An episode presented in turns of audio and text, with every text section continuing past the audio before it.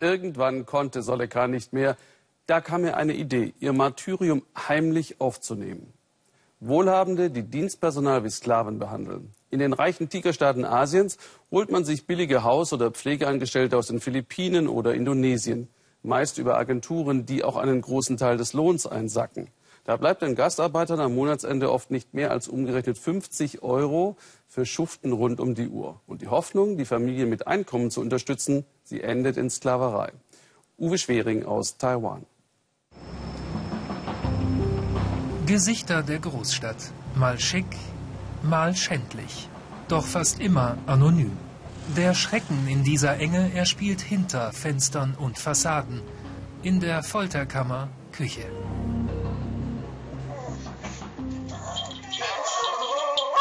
Eine taiwanische Tyrannin und ihre Maid, die Pflegehilfe.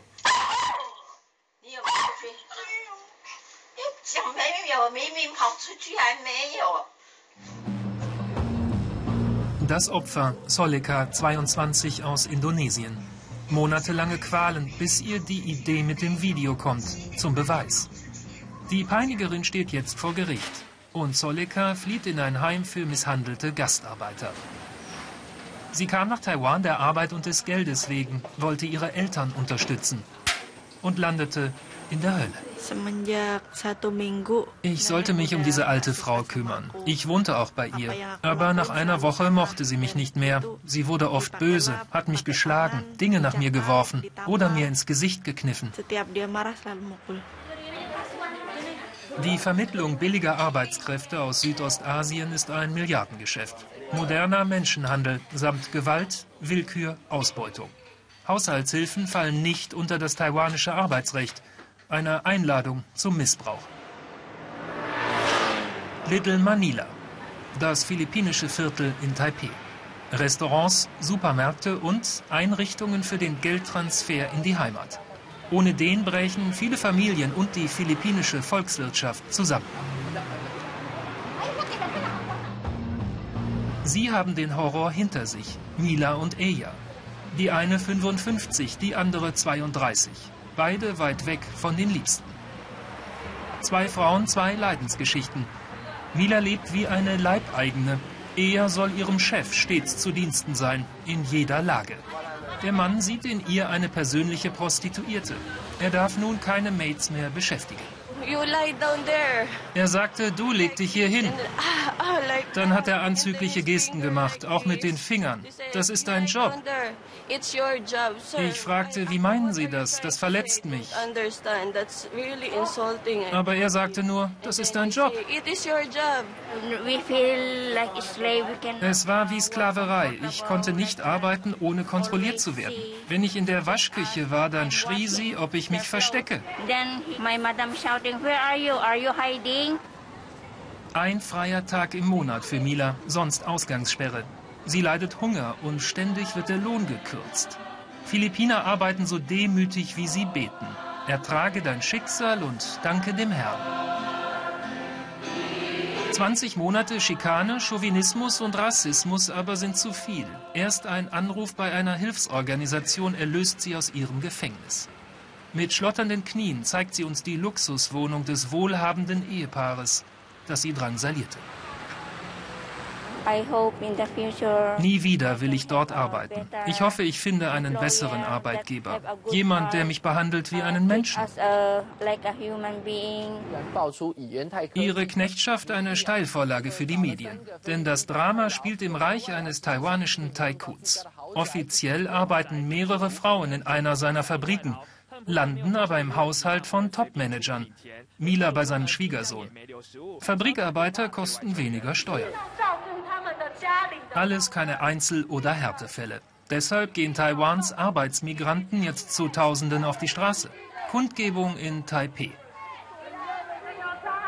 Sie marschiert mit. Solika aus Indonesien, die junge Frau mit dem Video. Die Gewaltexzesse ihrer Hausherrin haben sie traumatisiert. Niemand soll mehr erleben, was sie erdulden musste.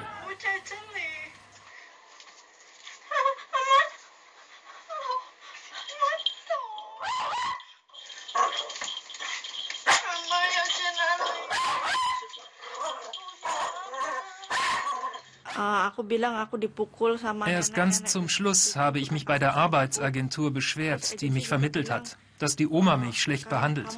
Aber die Agentur sagte nur, du hast ja keine Beweise, wir können nichts für dich tun. Ich war so hilflos, bis ich die Idee mit dem Video hatte. Der Fehler liegt im System. Taiwan überlässt die Vermittlung von Arbeitskräften freien Agenturen. Die kassieren Tausende von Dollar, schon im Heimatland. Viele Fremdarbeiter müssen sich dafür verschulden. Und im Zielland droht Ausbeutung, weil niemand kontrolliert. Oft ziehen Agentur oder Arbeitgeber auch noch die Pässe ein. Illegal. Es gibt fast kein Entkommen. Und wer seine Schulden nicht bezahlt, bekommt sofort eine Mahnung von seiner Agentur. Danach wird er schon verklagt. Da heißt es dann, beschwer dich nicht oder wir schicken dich zurück. Viele arbeiten unter dauernder Bedrohung. So werden aus Opfern noch Kriminelle, sagt Lennon Wong, der auch Mila und Eya betreut. Er fordert, das Agentursystem muss weg. Es nutzt die Menschen nur aus. Bei diesem Benefizspiel sammeln die Helfer nun für Gastarbeiter in Not.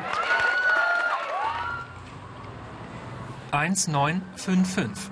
Das Arbeitsministerium hat eine Notrufnummer installiert, wenn das Opfer denn überhaupt telefonieren darf. Doch das Callcenter eines Ministeriums wird betrieben von einer privaten Firma. Es gibt Kritik an schlecht geschultem Personal, Sprachbarrieren, mangelndem Interesse an echter Hilfe. Meistens geht es um Beratung. Beschwerden leiten wir weiter an die zuständigen Arbeitsbehörden vor Ort. Unsere Mitarbeiter versuchen meistens, die Gastarbeiter erstmal zu trösten. Denn bei einem Arbeitskonflikt gibt es ja immer zwei Meinungen. Gute Absichten, ernüchternde Zahlen. Nach eigenen Angaben erhält die Hotline 17.000 Anrufe im Monat. In 2000 davon geht es um Missbrauch. Solikas Leidensweg ist vorerst beendet. Und damit sie nie wieder zu Boden geht, hat sie einen Entschluss gefasst. Ich möchte hier bleiben und Geld verdienen, aber in einer Fabrik, nicht bei jemandem zu Hause.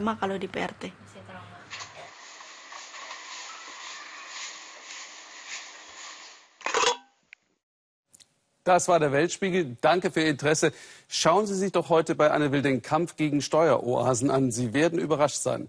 Noch einen interessanten Abend hier im Ersten. Tschüss.